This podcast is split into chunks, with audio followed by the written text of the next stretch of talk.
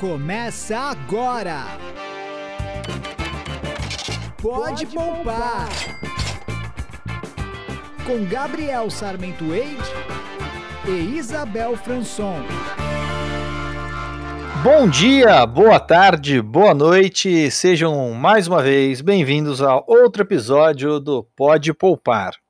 Aqui quem fala é o Gabriel Sarmento Eide, economista da F Fatorial, e vou chamar aqui para nossa conversa nossa repórter e produtora de conteúdo, a Isabel Franson. Fala, Isabel! Oi, pessoal, bom dia, boa tarde, boa noite. Estamos aqui mais uma vez, hoje sem convidados, só nós dois, mas para fazer um programa mais curtinho, mais objetivo, eu espero, e para a gente trazer muita informação de qualidade para vocês.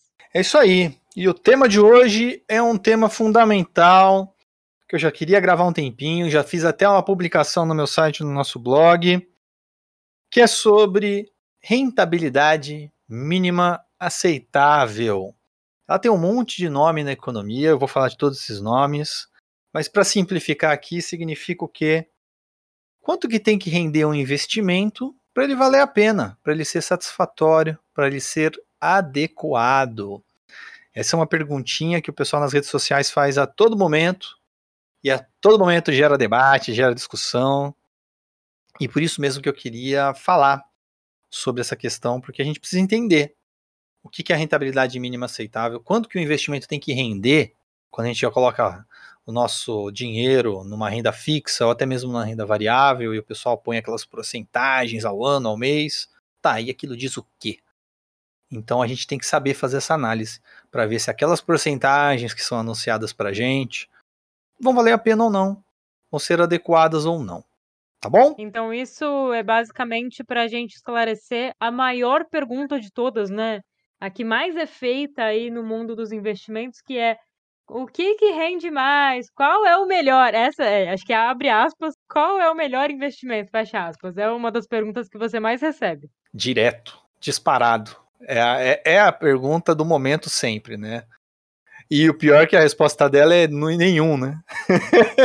é depende.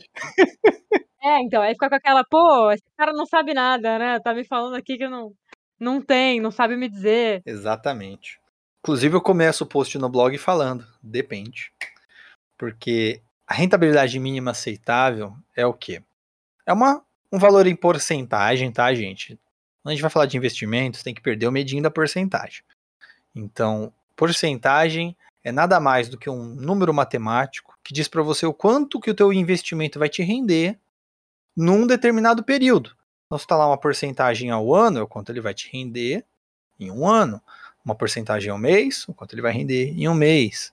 E se não tem nenhum período, só tem uma porcentagem, é o quanto ele vai render do começo ao fim. E a rentabilidade mínima aceitável é o quê? É tentar achar essa porcentagem ideal para você. Ideal para você. O quanto que o investimento precisa render então? No mínimo, para que ele seja adequado aos seus objetivos, adequado ao seu perfil de investidor e satisfatório, que ele renda algo que vale a pena o sacrifício que é investir, porque investir é um sacrifício. É um sacrifício de tempo, é um sacrifício de dinheiro, é um sacrifício emocional. Então, o seu investimento tem que te render um mínimo para compensar todo esse sacrifício. Não se pode olhar só para o número final. Ah, vou ganhar 10%. Uau, tá, 10% é bom ou é ruim? Depende. Depende desse tamanho desse sacrifício que vai ser para você, tá bom? E fala uma coisa, essa análise é algo que as pessoas conseguem fazer sozinhas, por conta própria? É, quanto de educação financeira tem que ter para já conseguir fazer isso, né, ter esse olhar mais apurado? Então, alguns meses atrás, eu tive esse desafio de ensinar esse conceito numa, numa disciplina de pós-graduação que eu dei sobre mercado financeiro. E eu visualizei que é um conceito complexo, até que eu vou abordar bastante ele aqui. Porém, conta para chegar nesse resultado final não é tão complexa. Tanto que eu montei uma planilhinha que está hoje disponível no site, onde você não precisa nem pensar muito. Já está tudo tabelado, e tudo registrado, e você só precisa inserir três informações que na lata a planilhinha já calcula para você a rentabilidade mínima aceitável para as informações que você colocou. O único grande esforço que se tem que ter para calcular a rentabilidade mínima aceitável mesmo é fazer autocrítica, é fazer o teste do perfil de investidor e você se conhecer.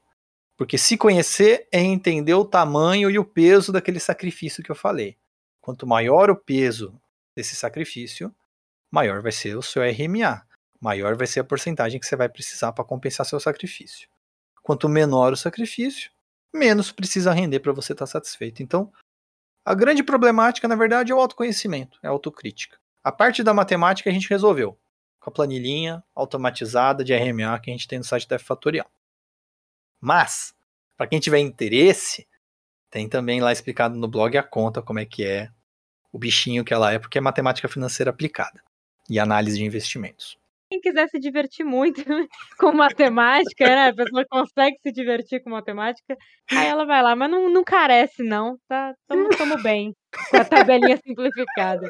Eu é, vou até, até aproveitar essa brecha aí para a gente falar de novo do site da F Fatorial, que é onde o pessoal pode encontrar todas essas informações. O link ele tá sempre aqui, né, no post do Spotify.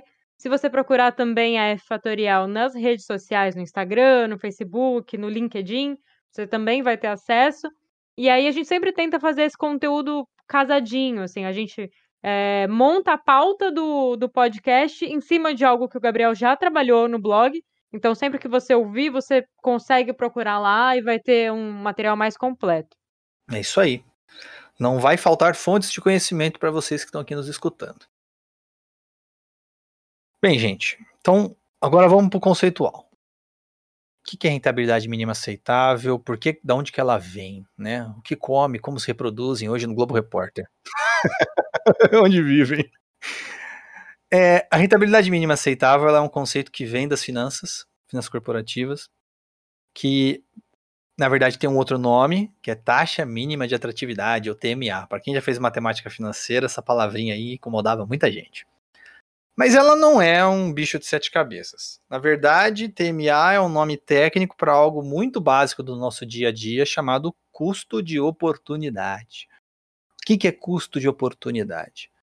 Toda vez na economia, principalmente no mundo dos investimentos, que eu tenho mais de uma opção de onde colocar o meu dinheiro, que no caso do Brasil, que a gente tem milhares de opções de investimentos, então eu sempre vou ter essa situação, quando eu tenho mais de uma opção para colocar o meu dinheiro, eu vou ter um momento ali de custo de oportunidade, porque eu, às vezes só posso escolher um ou outro.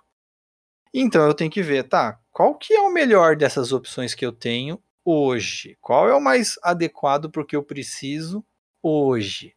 Esse é o conceito por trás de custo de oportunidade. E aí, no caso brasileiro, que é um mercado financeiro bem organizado, pode-se falar muitas coisas do Brasil, viu, gente? Mas em termos de mercado financeiro, Banco Central, CVM, Bolsa de Valores, nós somos uma das referências do mundo. Podemos não ser de maior volume, mas somos extremamente organizados e transparentes. Isso significa o quê? Que num país como o Brasil, ao contrário de alguns outros países do mundo, nós temos uma referência de investimentos. Nós temos uma referência de investimento mínimo em termos de risco e rentabilidade que são os títulos públicos. O que eu quero dizer com isso? Se eu tenho lá uma determinada quantidade de dinheiro e não sei o que fazer com esse dinheiro, o que, que eu posso fazer? Eu posso colocar ele em títulos públicos, que são os investimentos de renda fixas, que, em tese, têm a menor taxa de risco, tem a menor probabilidade de algo ruim acontecer com o seu investimento, e tem uma rentabilidade aceitável e pública, que é a taxa Selic. Então, eu posso dizer que se eu não tiver o que fazer com o meu dinheiro, eu consigo investir ele em algo que vai render pelo menos a taxa Selic. E como nós temos títulos públicos que rendem uma correção de inflação IPCA, então a gente tem uma, uma opção legal de colocar o dinheiro e pelo menos empatar com a inflação. Isso nos dá uma base de cálculo, que é perfeito para análise de custo de oportunidade. Como eu tenho um investimento de base, com o menor risco possível, com uma rentabilidade pública e aceitável, todos os meus outros investimentos vão ser uma decisão, uma troca. Ou eu coloco em algo que rende taxa Selic, ou eu coloco nessa opção aqui, nesse CDB, nesse fundo imobiliário, nessa ação, nessa debenture. Tem um monte de opções e cada uma com o seu potencial de retorno. Esse potencial de retorno que eu vou comparar com a taxa Selic. Se eu tenho a opção de colocar o meu dinheiro na taxa Selic e não correr risco, por que, que eu vou investir em outra coisa que rende menos do que a Selic? Não faria sentido economicamente falando. É aí que nasce o conceito de rentabilidade mínima aceitável. Ela pega dessa lógica do custo de oportunidade. Deu para compreender esse raciocínio? Deu. Por mim, deu. Pode seguir. Perfeito. Então, gente, como a gente tem uma referência, a gente usa ela de base de cálculo para a rentabilidade mínima aceitável. Mas não fica só na questão do retorno. Por quê?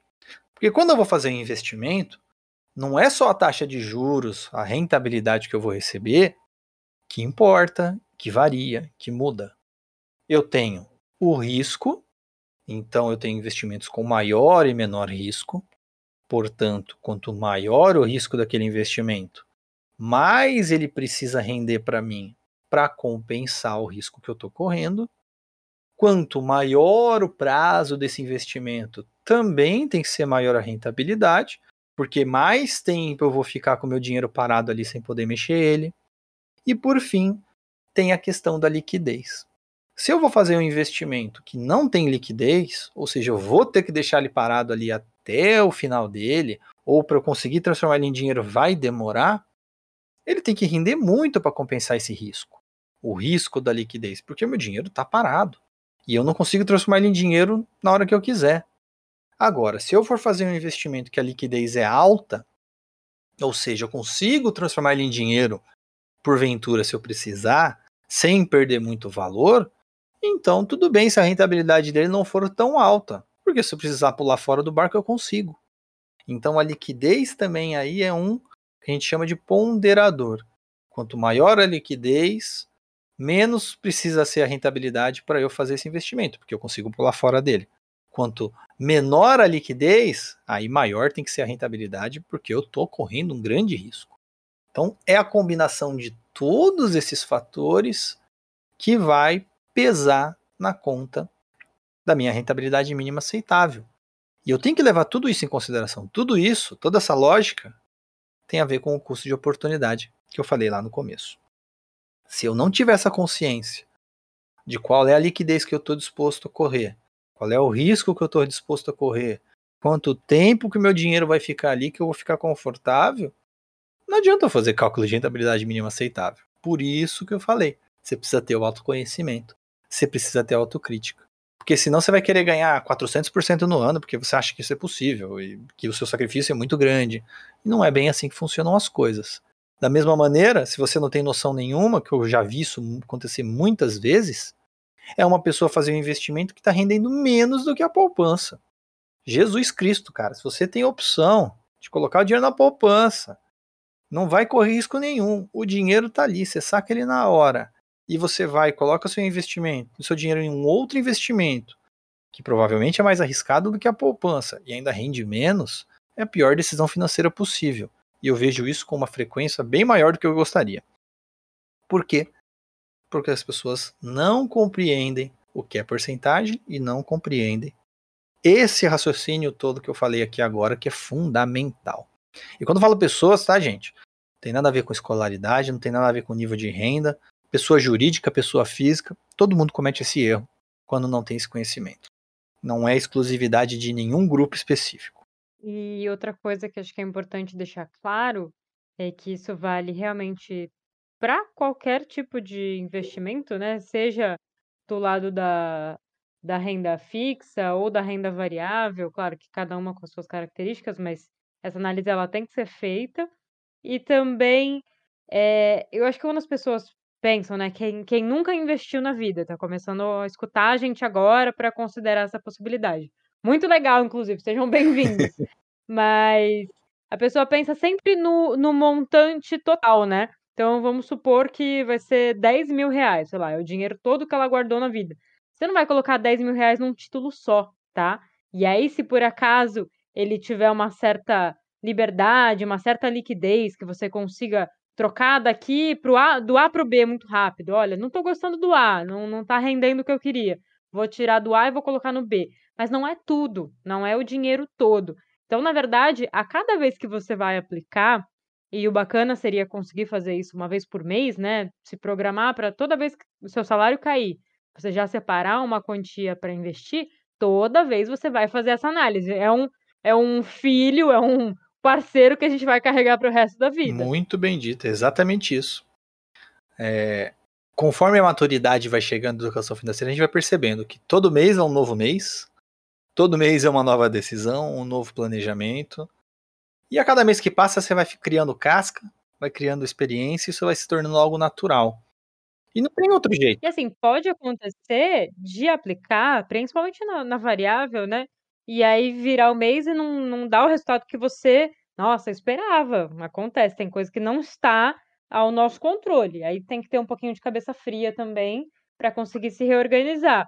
E, e fazer uma análise, se você não conseguir sozinho, mas ter uma pessoa mais experiente para te ajudar, é, se vale a pena eu tirar daqui e colocar em outro, ou se eu espero mais um pouquinho, vai que isso volta, que é uma coisa passageira.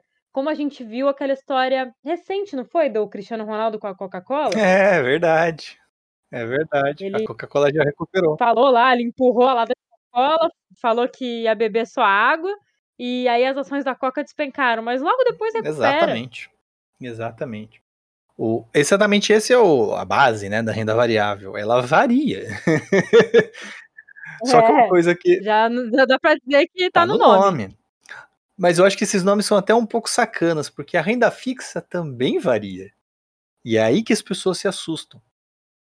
Porque tudo, no final das contas, sofre influência da emoção humana, da subjetividade das pessoas, e da oferta e da demanda. A oferta e a demanda muda todo dia.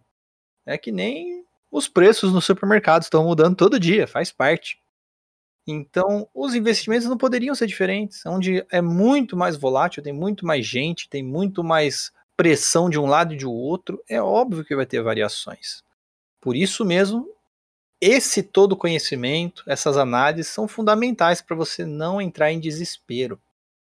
Entrar no mundo dos investimentos você está entrando ali num barquinho e esse barquinho tem uma vela e um remo. O remo é o controle é teu. Você pode remar o quanto quiser. Se o vento mudar, o barco vai virar para aquele lado do vento virou. Faz parte. E aí você vai remando e vai trabalhando a rota que vai sendo traçada para você ali. Você tendo esse conhecimento, você não se desespera e não se afoga. Mas infelizmente muita gente entra de cabeça na loucura, na renda fixa, compra um título público, compra uma debenture e de repente ele vê dali uma semana o papel caiu de valor e já se desespera. Calma, não é assim que funcionam as coisas. Tudo tem o seu tempo. Inclusive, se você ainda não escutou a gente explicando isso, escuta o episódio do podcast, dá uma lida no blog, quando a gente explica de renda fixa, para compreender esses conceitos, para não se desesperar. Mas, mesmo diante de tudo isso, se a pessoa não tem uma referência, se você entra num barco e começa a remar sem um objetivo, sem uma referência de rentabilidade, você só vai continuar remando. Você nunca vai parar, você nunca vai auferir o teu lucro, nunca vai tirar o teu investimento, encerrar ele com aquilo que você queria. E é por isso que a rentabilidade mínima aceitável é fundamental para você saber o quanto você quer ganhar, o quanto você precisa ganhar e o quanto que esse lucro que você vai receber vai ser satisfatório e adequado. É muito importante encontrar esse ponto do satisfatório adequado, porque se você tiver aquela opção de deixar o investimento infinitamente para ganhar um lucro infinito, a ganância pode pesar. E a ganância é o pior inimigo do investidor. Da mesma maneira que a preguiça de não querer acompanhar o investimento pelo menos toda semana. Então, tem que tomar cuidado. Agora uma uma pergunta, assim, eh, mais mais aberta, mais genérica, eu nem sei se você você sabe responder, se existe resposta. Ah, a gente tá gravando agora, né, meados de outubro de 2021, claro, com uma previsão para dezembro. Com essa, hã, projeção aí de Selic, de inflação até para o final do ano, já dá para dizer alguma tendência dos investimentos começarem a nos decepcionar, digamos assim? a gente ter que abaixar o sarrafo um pouquinho da nossa rentabilidade mínima aceitável? É, então, essa questão da, da mudança brusca da Selic, como está acontecendo hoje, inclusive, meio que eu já expliquei aqui hoje, né? A Selic é o primeiro passo no cálculo da sua rentabilidade mínima aceitável. Então, se muda a Selic, muda a rentabilidade, rentabilidade mínima aceitável. É impossível um não mudar junto com o outro. Ou seja, quando a Selic sobe, a nossa rentabilidade mínima aceitável sobe. Maior tem que ser a minha rentabilidade nos outros investimentos, porque a alternativa, que é o título público, vai começar a pagar mais. E se eu tenho uma alternativa no título público, que é atrelada à taxa Selic, que começa a me pagar mais com baixo risco, por que, que eu vou me arriscar fazendo outros investimentos, principalmente os de renda variável, se eles não me entregarem uma rentabilidade maior do que isso? Então, quando a taxa Selic sobe do jeito que sobe, e com as expectativas futuras de que ela está de subir, e vai, infelizmente, continuar subindo até o ano que vem, porque o nosso governo está um pouquinho perdido no controle da inflação. Um pouquinho é eufemismo. é, realmente. Não cabe nem aqui fazer essa discussão. Mas, infelizmente, existem outras estratégias de controle de inflação que não estão sendo adotadas, e o resultado é que estão adotando o padrãozinho. O padrãozinho é subir a taxa Selic. E isso prejudica todo mundo. Todo mundo perde quando a taxa Selic sobe.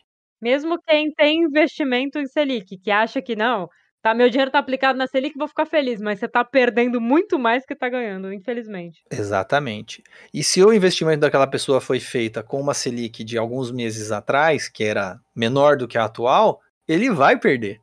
Ele vai perder na análise do custo de oportunidade, porque o parâmetro mudou, a referência mudou. Então, uma coisa que a gente pode prever é que vai ter muita volatilidade na renda variável até o ano que vem, em decorrência dessas alterações na inflação e na taxa Selic. Consequentemente, os investidores vão exigir maior rentabilidade das outras alternativas de investimento e isso prejudica o mercado. Por outro lado, por incrível que pareça, meio incoerente, a renda fixa também vai render menos no curto prazo. Por quê?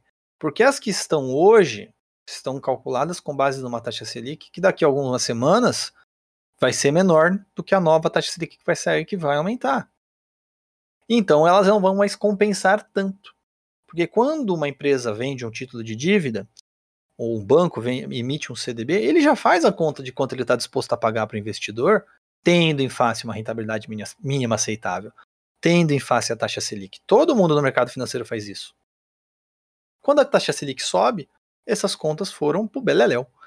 E como está essa tendência de que ela vai continuar subindo pelo menos até uns 9% no ano que vem, o pessoal que está emitindo renda fixa, que precisa de dinheiro, está segurando. Está segurando até a coisa estabilizar para poder começar a emitir. Porque eles sabem que se ele emitir agora, daqui a alguns meses, aquilo que ele emitiu não vai ser mais tão vantajoso. E, consequentemente, os investidores mais experientes não vão comprar.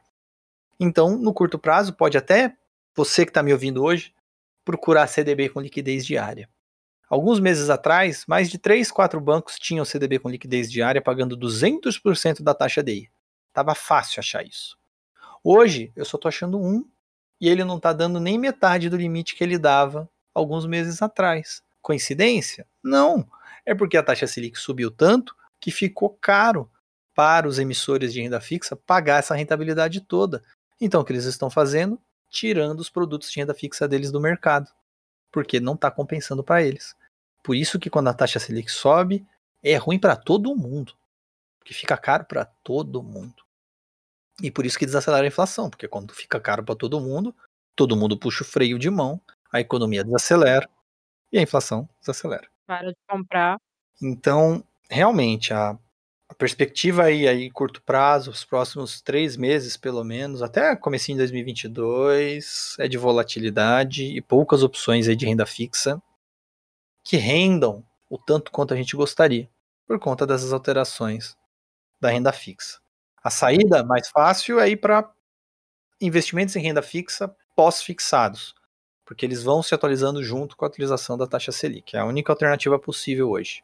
Então quer dizer que hoje, mais do que nunca, tem que ter, além da educação financeira, mas também fazer as coisas com calma, parar, analisar, não sair eh, trade, né, o pessoal que fica comprando e vendendo aí nessa loucura, porque a aí sim estão os riscos, né. Muito, muito. E tem trading na renda fixa.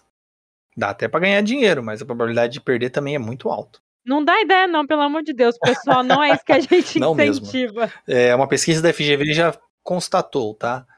Quem se mexe muito no mercado financeiro, apenas 1% tem sucesso. Os outros 99% têm prejuízo e quebram, quebram a carne dentro de um ano.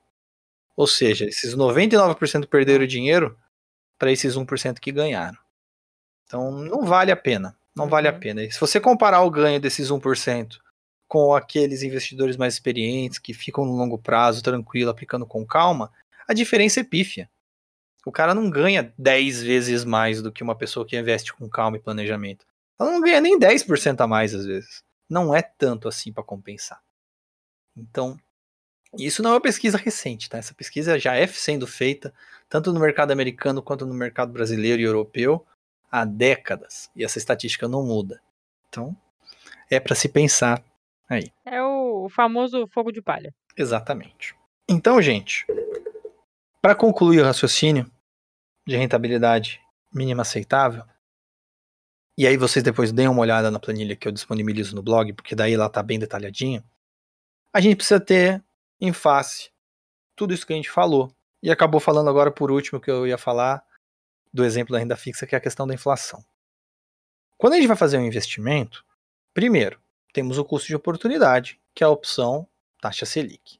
Segundo, temos o sacrifício de tempo e dinheiro, que é a questão da liquidez. Terceiro, temos a questão da inflação. Se eu faço um investimento e esse investimento não me rende mais do que a inflação, eu perdi dinheiro. Porque quando eu pegar esse dinheiro de volta para mim e for no supermercado, ele vai render menos.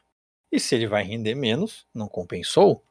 Então, um investimento tem que ter uma rentabilidade mínima aceitável que leve em consideração essas três questões: risco, liquidez, taxa Selic e inflação.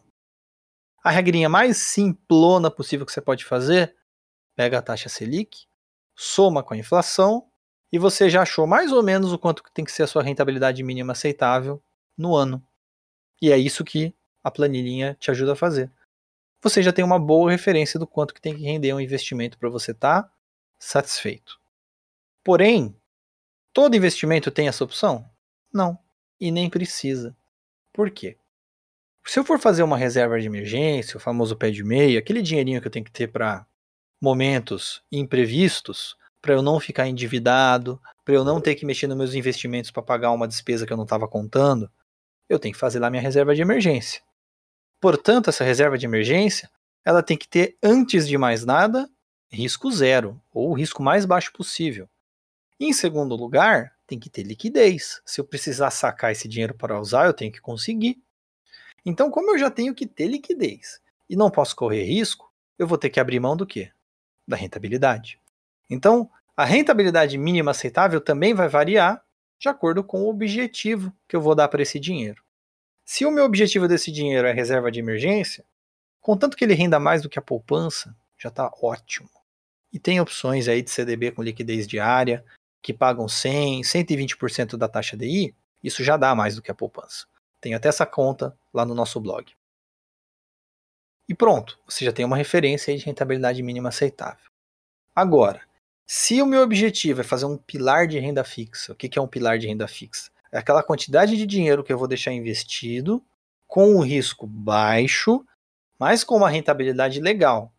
Se eu quero risco baixo, mas uma rentabilidade legal, eu vou ter que abrir mão da liquidez. E provavelmente de um prazo pelo menos aí de três anos. Mas em compensação, eu posso ter uma rentabilidade mínima aceitável maior, que vai ser o quê? A taxa Selic mais inflação tá de bom tamanho, porque eu já estou abrindo mão de liquidez e colocando um prazo legal aí. Se não for taxa Selic mais inflação, não está compensando muito, porque tem opções com taxa Selic mais inflação nos títulos públicos que tem uma liquidez boa e tem um prazo aceitável e uma rentabilidade legal e não corre tanto risco.